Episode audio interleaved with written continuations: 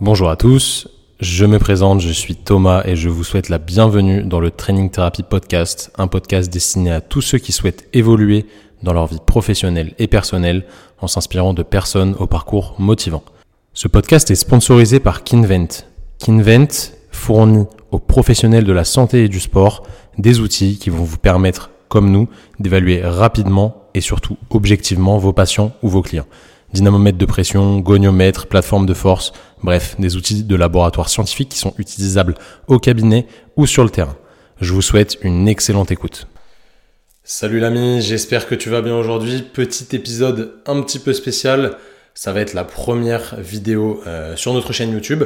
Donc ça va être un podcast mélangé à une vidéo YouTube. Ceux qui vont l'écouter sur les plateformes de podcast, je vous invite d'ores et déjà à aller faire un tour sur notre chaîne YouTube à vous abonner parce qu'on va publier au moins deux vidéos par semaine. Je m'y engage et vous connaissez maintenant, quand je m'engage à quelque chose, je le fais. On va publier du coup au moins deux vidéos par semaine qui vont vraiment vous éduquer sur la blessure, sur comment revenir d'une blessure quand on est sportif et qu'on a mal, ou sur des thèmes destinés au kiné, au coach sportif, pour voilà vous donner le plus de contenu possible sur des sujets divers et variés qui peuvent vous intéresser dans votre pratique. Donc ça va être aussi bien pour les pratiquants que pour les thérapeutes, les professionnels euh, qui gravitent autour du sport. Donc là, c'est un podcast qui est en vidéo. Ceux qui me découvrent sur YouTube, je vous invite à vous abonner aussi à la chaîne en cliquant sur le bouton juste ici. Restez tous jusqu'à la fin de la vidéo ou jusqu'à la fin du podcast parce que j'aurai un petit cadeau pour vous en fin d'épisode. Aujourd'hui, c'est un épisode un petit peu spécial. Qu'est-ce qu'on va faire? Je vais répondre aux questions que vous m'avez posées. J'ai fait une petite, euh, petite demande de questions il y a deux semaines maintenant euh, pour savoir ce qui vous intéressait de me poser vraiment des questions diverses et variées. Vous allez voir, il y a eu plein de, plein de sujets différents. Je vais essayer de pas faire durer le truc trop longtemps. On va essayer de faire 25-30 minutes grand max. Vous savez, j'aime bien parler quand on me pose des questions. Je parle beaucoup. Euh, c'est ça que vous aimez bien d'ailleurs sur le Training Therapy Podcast. Et je vais essayer vraiment d'être le plus concis et le plus clair possible dans ce que je vais vous dire. Si jamais vous êtes en voiture et que vous écoutez ce podcast avec YouTube en regardant la vidéo, je vous invite quand même à aller sur les plateformes de podcast. Ce sera plus sécuritaire pour vous. Et eh bah si vous êtes prêts, on est parti. Euh, on va commencer, je prends mon ordi, tac, par la première question. Je prends au hasard, hein, j'ai rien préparé. Le but c'est vraiment d'être au tac au tac et de dire ce que je pense du fond du cœur. Donc euh, je vais essayer d'être hyper, hyper franc et de prendre les questions qui vont intéresser le plus de personnes. Je peux pas répondre à tout, évidemment, vous vous en doutez, mais je vais essayer de, de brasser assez large. Quel est votre meilleur souvenir sur le commencement de l'aventure training thérapie? Franchement, c'est une question qui est très très compliquée. Il y a plein plein de souvenirs. Euh, et ça aurait été intéressant de poser la question à Simon aussi. Ah, je vais réfléchir, mais euh, je pense que ça peut être tout bête. Ça peut être très très bête, mais euh, ça peut ça peut paraître un peu bête pour certains d'ailleurs. Je viens de dire très très bête, mais voilà, très très orienté chiffres. Mais sans mentir, je pense qu'un un bon souvenir, c'est quand on a on a commencé à être positif euh, sur notre business d'un point de vue financier, parce que pendant très longtemps, euh, c'est nous qui injections des fonds. On dépensait plus que ce qu'on gagnait, mais c'est normal hein, quand on lance un, projet comme ça qui a une ampleur euh, assez importante quand même et qui euh, demande voilà du, de l'investissement etc financier temporel. Et bon au début on était dans le négatif vous vous en doutez euh, j'en parle souvent dans les podcasts mais voilà il y a, y a, de l'investissement qui se fait et l'investissement il est temporel financier on peut pas être dans le vert tout de suite ou du moins c'est très difficile. Personne nous a accompagné on a tout fait tout seul. Donc je pense que le jour où on a été positif on a commencé à vraiment gagner de l'argent à avoir plus de bénéfices que de dépenses, on va dire. Euh, c'était un, beau, un beau souvenir. Après, voilà, nous, on est des personnes qui sont peu fixées sur les objectifs à proprement parler. Oui, on a des objectifs, c'est clair, mais une fois qu'on les a passés, en fait, on le sait depuis bien longtemps, quand on passe un objectif, on est content pendant, allez, une ou deux minutes et encore c'est j'exagère et directement on va s'en fixer d'autres. Donc euh, je pourrais pas dire que c'est le meilleur souvenir parce qu'il y en a forcément eu d'autres mais ça c'est un bon souvenir dans le sens où on s'est dit bah ok cette activité elle est rentable on se prouve que ce qu'on a fait ça fonctionne c'est intéressant il y a des gens qui sont prêts à payer pour et euh, voilà le, navire prend du monde etc donc ça c'est vraiment cool. Euh, je, te, je, te, je te dirais ça comme réponse. C'était une question de Rudy. Donc euh, voilà pour la réponse Rudy Question un petit peu plus euh, kinésithérapie maintenant, quel est ton regard sur les thérapies manuelles? Bah, Le même regard que je porte sur toi dans, la vidéo, j'ai pas de regard euh, positif ou négatif. Les thérapies manuelles c'est très intéressant, euh, faut pas faut pas le cacher. Voilà, après c'est pas la part essentielle de tous les traitements. Vous savez bien que nous on est très très à, cheval sur la remise en charge, le fait d'aider les gens à améliorer la capacité de leur tissu et la capacité de leur organisme, euh, parce que le corps, encore une fois, c'est un homéostat, il ne fait que s'adapter, et ça qui est assez incroyable avec le corps humain, c'est que l'adaptation, elle est, elle est juste monstrueuse. Et il y a beaucoup de thérapies manuelles qui n'induisent aucune adaptation. Je te prends l'exemple des ultrasons. Les ultrasons, ça induit pas de mécanotransduction. Donc la mécanotransduction, pour ceux qui connaissent pas, c'est la conversion d'un stimuli physique en un stimuli chimique, euh, biochimique, voilà, une modification cellulaire pour faire, pour faire très simple, ou une réaction cellulaire. Et euh, si je prends l'exemple des ultrasons, qui, on sait que ça fonctionne pas depuis longtemps, ça fonctionne pas parce qu'en fait ça n'induit pas de modification cellulaire parce qu'il n'y a pas de mécanotransduction qui est liée. Par contre, si on prend le massage ou les trigger points, etc., le fait qu'il y ait une pression, ça induit de la mécanotransduction, du coup il y a un effet qui est avéré, évidemment. Donc euh, j'ai un regard positif sur les thérapies manuelles quand elles sont bien choisies, il n'y a aucun problème.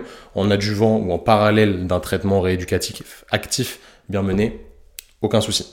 C'était une question de Morellusdus, je ne sais pas euh, quel est ton prénom, mais voilà, on va t'appeler comme, euh, tu t'appelles sur ton, sur ton surnom, mon ami. Roucaille, voilà, on va partir euh, question CrossFit. CrossFit de haut niveau et athlète propre, beaucoup l'affirment, j'y crois de moins en moins, et toi? Alors, on va englober plus gros que le CrossFit. Hein.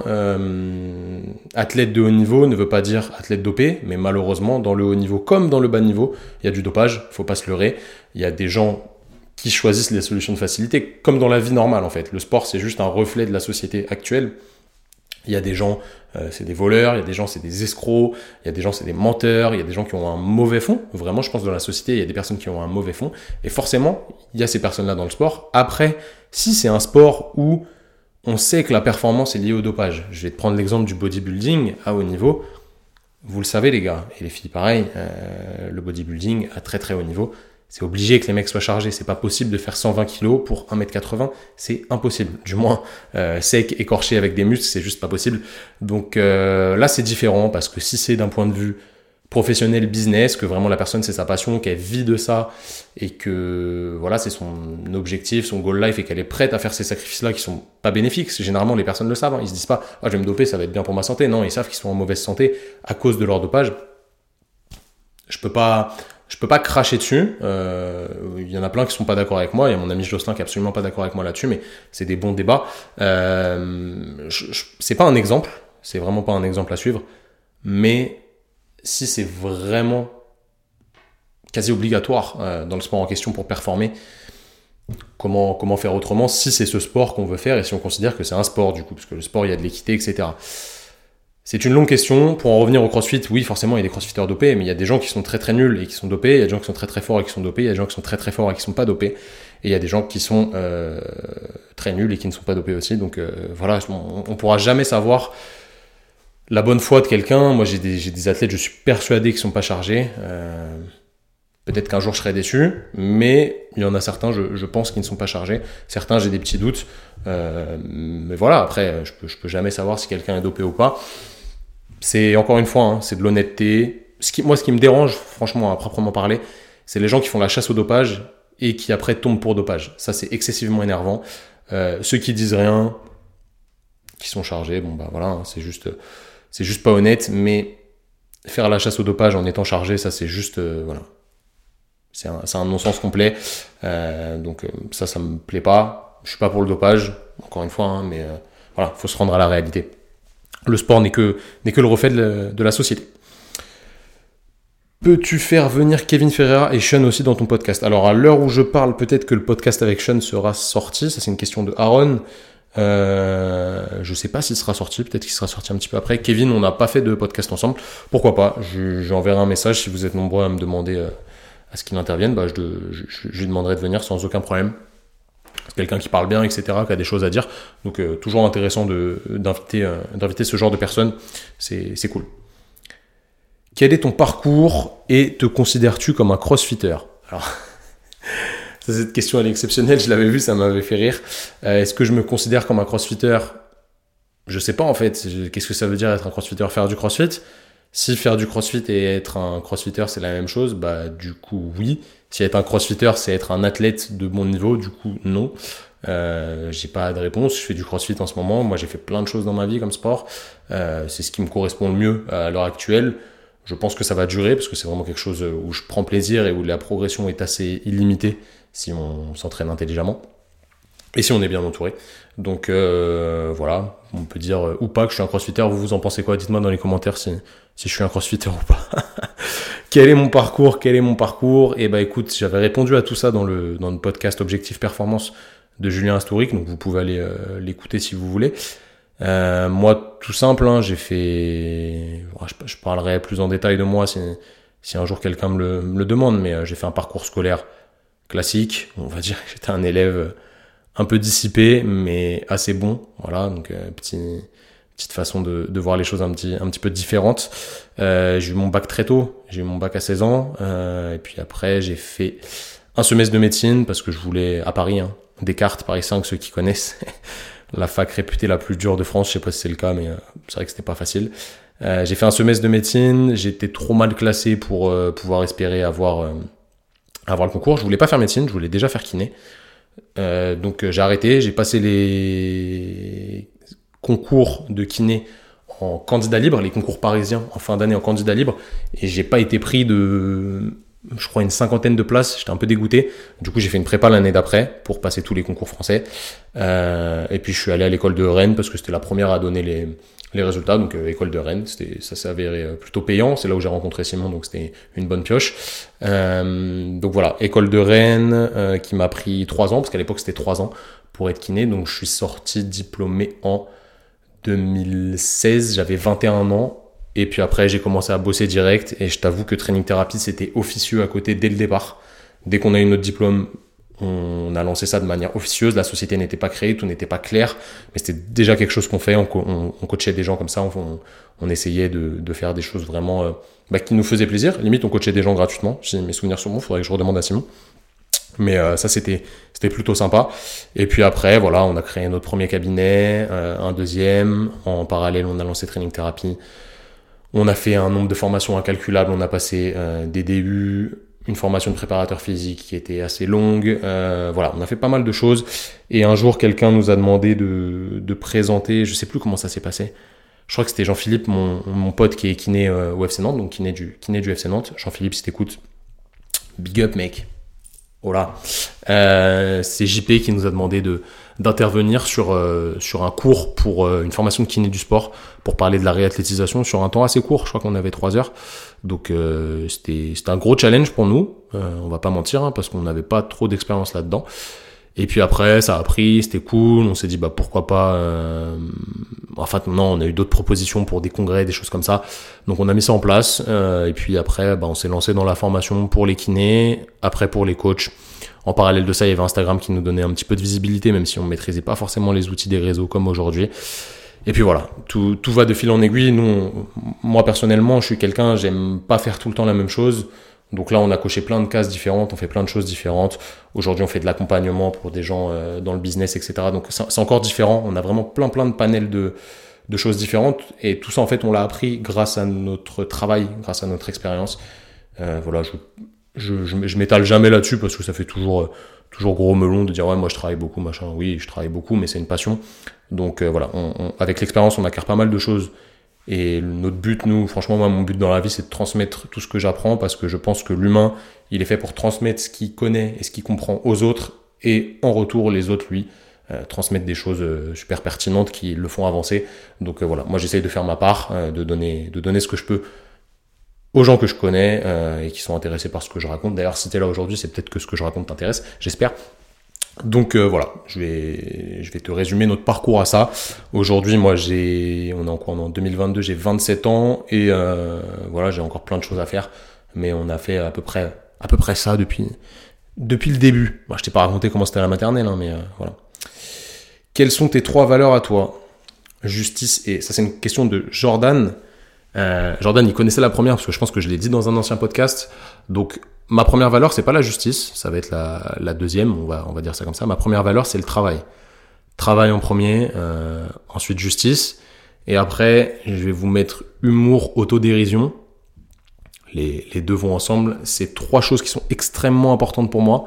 Vraiment, c'est important. Le travail, c'est toute ma vie. Moi, sans travailler, je ma vie n'aurait pas de sens. Pour moi, tout est un travail. Un travail, c'est quelque chose qu'on a planifié, qu'on fait dans un objectif. le sport c'est un travail, ce que je suis en train de faire là c'est un travail, mais je kiffe en fait, là je suis en train de vous parler, franchement c'est cool, euh, ça me permet de faire une vidéo, d'avoir des échanges avec vous, etc. Après vous me posez des questions, c'est sympa, ça fait déjà un quart d'heure que je parle, je vais essayer de d'accélérer peut-être un petit peu, donc travail valeur numéro un, c'est vraiment quelque chose qui est extrêmement important pour moi. Ensuite justice, vous voyez pas la justice euh, dans mes valeurs comme la justice, euh, genre un avocat, euh, le barreau, etc. Non, c'est absolument pas ça. En fait, la justice est une valeur pour moi parce que je suis anti-injustice. C'est vraiment quelque chose qui me met hors de moi. Euh, je, me bats tout le temps contre ça. L'injustice, pour moi, c'est juste horrible. Donc, euh, je, je, veux lutter contre cette injustice le plus possible. Et c'est entre autres pour ça qu'on a créé Training Therapy, parce qu'on trouvait qu'il y avait de l'injustice dans les soins que pouvaient avoir certains patients. Et du coup, fallait passer outre et essayer de développer quelque chose on pouvait prendre en charge des personnes qui sont loin malgré le fait que le système de la sécurité sociale n'est pas optimal aujourd'hui. Euh, voilà, on essaie de mettre ça en place pour imposer notre petite justice ou combattre du moins l'injustice qui existait. Parce que voilà, malheureusement, tout le monde n'a pas accès à des soins de qualité et ça, aujourd'hui, c'est problématique. Toujours discutable, évidemment, mais c'est un exemple parmi tant d'autres euh, de ma vision de la justice. Et troisième, j'ai mis humour, autodérision, vous nous connaissez maintenant, euh, on adore rigoler, euh, vraiment moi c'est quelque chose, euh, c'est très naturel chez moi, j'aime bien faire rire les gens, j'adore qu'on me fasse rire, c'est voilà, c'est quelque chose qui est important, et l'autodérision va avec, je pense que savoir rire de soi c'est extrêmement important, si on sait pas rire de soi c'est très difficile de rire avec les autres, parce que la moquerie c'est quand même quelque chose qui est assez humain, mais qui peut être bien ou mal pris, moi avec mes potes on, on fait que de se chambrer tout le temps, et c'est ça qui est marrant en fait, parce qu'on appuie sur des petits euh, défauts des autres, des choses qui vont les titiller un petit peu, mais c'est toujours rigolo et c'est bienveillant. Si jamais la personne le prend mal, on arrête, etc. Donc euh, je pense que l'autodérision est quelque chose de très important. Ça peut vous paraître bizarre comme valeur, mais euh, je pense que sans ça, c'est très compliqué d'être équilibré mentalement et de pas mal prendre les choses, de, réfléchir un petit peu plus loin que juste certaines paroles qu'on pourrait, qu'on pourrait nous donner. Je sais pas si ça vous va comme comme réponse à la question, mais euh, voilà, on n'est pas trop mal là-dessus. Tac. Alors, qu'est-ce qu'on va prendre d'autre? Bah, je vais rebondir là-dessus d'ailleurs. Euh, Louis, Louis Leray, suivez ce mec. Lui, c'est un crossfitter pour le coup. Quelle valeur vous importe le plus à vous deux individuellement? Donc, moi, je viens de le dire. Euh, je vais pas parler pour Simon parce que Simon, il va intervenir en fin d'année fin d'année 2022 du coup sur le podcast. Je vais l'interviewer comme je fais avec, euh, avec mes autres invités. On attend, on attend un peu. Euh, il a beaucoup de choses à dire, évidemment. Ceux qui le connaissent, vous savez qu'il a pas sa langue dans sa poche, malgré le fait que ce soit pas lui qui soit en permanence sur les réseaux, etc. Parce que ça, c'est mon job. Tous les, tous les canaux sont bien déterminés, on va dire. Euh, donc, il vous donnera ses, ses valeurs dans, dans ce podcast-là. Moi, je les connais. Je les connais, évidemment. Quand vous le connaissez, c'est pas très compliqué de, trouver ces valeurs de toute façon. Je vous laisse réfléchir, ceux qui le connaissent, à quelles pourraient être les valeurs de Simon. Conseil, manque de confiance en soi et détermination. Ça, c'est une question de Yuri. Alors, Yuri, conseil, manque de confiance en soi et détermination. Je sais pas si je suis très bien placé pour, euh, parler de ça. Évidemment, vous pouvez avoir l'impression que j'ai confiance en moi. Oui, j'ai confiance en moi euh, sur certains points, certains autres points non. Dans la vie professionnelle, j'ai toujours 99,999999% confiance en moi. Je sais de quoi je suis capable. Euh, quand je fais quelque chose, c'est parce que je me sens capable de le faire, donc je peux avoir que de la confiance. Voilà, je me, je me pose même pas de questions. Si on me demande quelque chose, c'est qu'on me fait confiance, donc je me fais confiance et je le fais. Je connais mes limites, évidemment, donc euh, c'est pas un manque de confiance de connaître ses limites, loin de là, c'est juste savoir où est-ce qu'on est plus bon, où est-ce qu'il faut euh, envoyer chez un collègue, où est-ce qu'il faut s'arrêter dans la prise en charge, où est-ce qu'il faut refuser de donner un cours parce qu'on maîtrise pas le sujet. Bref, il y a plein plein de choses euh, où il faut connaître ses limites et j'ai énormément de limites. J'ai certains domaines d'expertise, mais j'ai énormément de limites. Donc j'ai quand même confiance en moi de ce côté-là, sans aucun problème. Dans la vie de tous les jours aussi, ceux qui me connaissent, vous savez que j'ai confiance en moi. Mais euh, il y a des choses sur lesquelles je peux avoir un petit peu moins de confiance. Par exemple, je sais que on va revenir au sport. Voilà, c'est un très bon exemple. Je sais que sur les barres lourdes, quand je dois faire des 1RM, etc., je suis quelqu'un qui manque énormément de confiance sur ces barres-là. Je sais pas pourquoi. Euh, faudrait faire un travail plus approfondi là-dessus, mais c'est une zone de déficit de confiance euh, pour moi. Ça se travaille évidemment, mais du coup, est-ce que je suis à même de parler de ça? J'ai essayé de te dire ce qui serait pertinent à faire, mais sache que personne ne peut avoir 100% confiance en soi tout le temps, c'est juste impossible. Pour avoir de la détermination, pour avoir de la détermination, il faudrait que tu aies des objectifs déjà clairs, même si je t'ai dit tout à l'heure que on n'avait pas forcément des objectifs hyper fixés, qu'on respecte à la lettre, etc. On en a. Pour avoir de la détermination, il faut fixer tes objectifs, te dire, bah, j'ai cet objectif-là, je vais l'atteindre, et pour l'atteindre, je vais me faire un plan. Déjà, le fait d'avoir un plan, tu vas créer des petites étapes, ok, dans ta, dans ton atteinte de l'objectif, et tu vas avoir des sous-objectifs qui vont être plus faciles à atteindre que ton gros objectif. Je te dis n'importe quoi. T'es quelqu'un, tu pèses 100 kilos aujourd'hui, t'es un peu gras, etc. T'aimes pas trop ton corps, tu te dis, dans un an, je veux faire 25 kilos. Euh, je veux perdre 25 kilos. Donc dans un an, je veux faire 75 kilos. 25 kilos, ça va être un petit peu problématique. Euh, et bah, tu vas mettre en place une diète adaptée, tu vas mettre en place une activité physique adaptée pour t'aider à dépenser un petit peu plus sur la journée, etc. Et tu vas reprendre euh, ta vie en main à ce niveau-là. Si jamais tu te dis, bah ok, dans un an, c'est moins 25 kilos, euh, ça peut paraître un petit peu monstrueux. Par contre, si tu te dis, dans un mois, c'est moins 2 kilos, dans deux mois, encore moins 2, etc., etc., tu fais des petits steps. Moins 2 kilos, c'est faisable en vrai. Sur un mois, franchement, ça se fait très bien. Tu te fais des petites étapes et tu vois comment les choses se font, comment les choses se passent. Et ça va te donner de la confiance où tu vas te dire, bah, regarde, j'ai réussi euh, sur un mois à perdre 2 kilos. Ça veut dire que je suis capable de le faire. Donc on avance, on avance, on avance. Ça, ça va nourrir ta détermination. Ça va te donner de la confiance dans l'atteinte de tes objectifs et ça va te prouver que tu es capable. Donc encore une fois, la confiance, elle s'atteint lorsque tu te prouves à toi-même que tu es capable de faire la chose. Euh, je pense que c'est le plus important à ce niveau-là. Donc step by step, fixe des objectifs et une trame, du moins une route à suivre pour atteindre tes objectifs. Et je pense que, que déjà ce sera excellent en termes de motivation, détermination, confiance en soi. Après la confiance en soi, ça se travaille sur le long terme. Une fois que tu auras réussi à faire ce que tu t'étais prouvé, euh, enfin à te prouver ce que tu voulais faire, voulais atteindre plutôt, et bah tu seras au top à ce niveau-là. Donc euh, pour l'instant j'ai que ça à te dire, on pourrait creuser pendant des heures, je t'en doute, mais euh, j'ai pas mal de d'autres choses à dire, mais déjà ça c'est ça c'est plutôt cool. Alors, tac tac, diplôme ou plutôt expérience pour être coach sportif à l'étranger, USA, Angleterre, Canada. Ça c'est David qui pose la question. Franchement David, je vais pas te mentir, aucune idée. J'en sais strictement rien. Euh, je veux pas, je veux pas te vendre du rêve à te dire des choses. J'ai pas pour ambition d'aller à l'étranger, du moins plus maintenant. Euh, donc euh, très difficile pour pour moi de, de te dire la réalité là-dessus. On va finir par une petite question. Il y en avait d'autres, hein, je suis désolé, mais ça, ça commence à traîner déjà. on en fera d'autres, évidemment. N'hésitez pas à me poser d'autres questions. Je ferai, j'essaierai peut-être de faire, allez, un épisode par mois, peut-être un tous les deux mois si, si vraiment je prends, je prends pas le temps de le faire, de réponse aux questions comme ça, donc ça, ça, ça, pourrait être cool pour vous. On va finir par une question plutôt kiné, et je vous avais dit, hein, restez bien jusqu'à la fin, je vais vous offrir un petit, un petit cadeau à la fin, donc ce sera, ce sera cool. Question plutôt kiné qui vient euh, d'Alexandre, si, si je me trompe pas sur son prénom, c'est son, c'est un pseudo là, donc euh, j'espère que c'est ça Alexandre qui me demande sur l'épaule, j'ai retrouvé plusieurs fois chez des patients qui avaient eu des luxations antérieures, une douleur face postérieure quand je les amenais en abduction plus rotation externe. Abduction, rotation externe. Est-ce que c'est ce fameux conflit interne? Tu n'avais pas trop l'air d'y adhérer dans ton e-learning, donc qu'est-ce qui se passe? Alors oui, petit rebondissement là-dessus, il y a un e-learning qui est dispo sur le site, sur le bilan d'une épaule. Pour tous les kinés, je vous invite vraiment à le faire. Si vous pouvez pas venir à notre formation en présentiel, faites-le. Ça va vous donner énormément de clés pour avoir un bilan de qualité et du coup une rééducation de qualité après parce que sans, bilan de qualité, la rééducation ne, ne vaut rien. Euh, tu avais l'air de ne pas trop y adhérer. Qu'est-ce que tu en penses? Alors, le conflit interne, internal impingement, conflit postéro-supérieur pour les Français, parce que les Français adorent mettre des termes différents sur, euh, sur des pathologies communes, on va dire. Ce serait une douleur face postérieure de l'épaule, vraiment un point assez précis sur la position de rotation externe. Alors pas forcément 90-90, mais sur la position de rotation externe chez surtout, hein, surtout chez les lanceurs. L'idée derrière ça, ce serait qu'il y ait un pincement, prenez bien avec des guillemets ce que je vais dire là, un pincement entre la tête humérale, le supraépineux et la glène ou le labrum postérieur. Moi, je pense que toutes ces théories mécaniques, biomécaniques, elles sont très difficilement justifiables.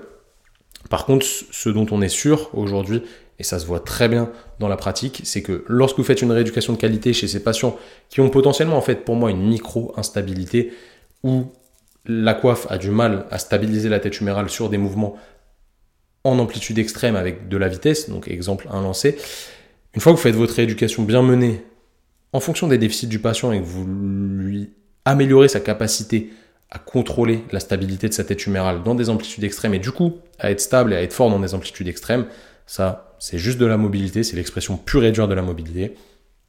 La douleur part. Après, il va falloir être vachement spécifique à la position qui pose problème, à la fonction et euh, bah, au geste traumatique en vrai. Donc, va falloir vite aller remettre les mêmes contraintes, du moins des contraintes proches de celles qu'il y a sur le terrain, pour euh, se rapprocher au mieux de ça. Mais moi, j'expliquerais plus ça comme une micro-instabilité plutôt qu'un pincement entre le supra, euh, la tête humérale et le, le labrum post. Ça, c'est vraiment des explications biomécaniques qui sont hyper drapeau jaune pour les patients, donc qui donnent peur aux patients. Et franchement, je suis pas un grand fan. Donc, attention à ça. Sinon, sinon tu as compris ce que, ce que je voulais dire, je pense. Ok les amis, donc c'était cool, euh, petit épisode de réponse aux questions. Évidemment, je peux pas le faire durer une heure, sinon ça va être fatigant pour vous à écouter ou à regarder si vous êtes sur YouTube. Encore une fois, si vous êtes sur YouTube, abonnez-vous, je vous garantis, on va vous envoyer des vidéos de fou. Euh, vous voyez là, on a commencé à mettre un, petit setup en place. J'ai des petites, euh, petites choses très sympathiques qui vont arriver pour que ce soit encore plus cool à regarder pour vous. Mais là, normalement, déjà, c'est pas trop mal. J'espère que le son est bon. C'est la première vidéo sérieuse de notre chaîne YouTube. Donc, mettez un petit pouce, mettez un petit commentaire si vous avez kiffé. Si vous avez d'autres questions à me poser, n'hésitez pas à les mettre en commentaire. Et comme promis, le petit cadeau, je vous invite juste à aller en description de la vidéo. Vous allez avoir un petit lien qui va vous offrir un e-book gratuit sur quelque chose de très très important, la gestion des blessures quand on est sportif.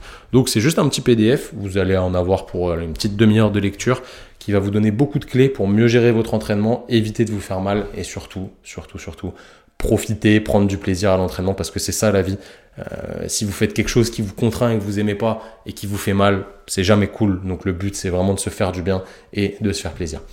Les amis, j'espère que vous avez kiffé la vidéo. On se voit très bientôt pour une nouvelle vidéo. Allez, salut Merci à toi d'avoir écouté cet épisode. J'espère évidemment qu'il t'a plu.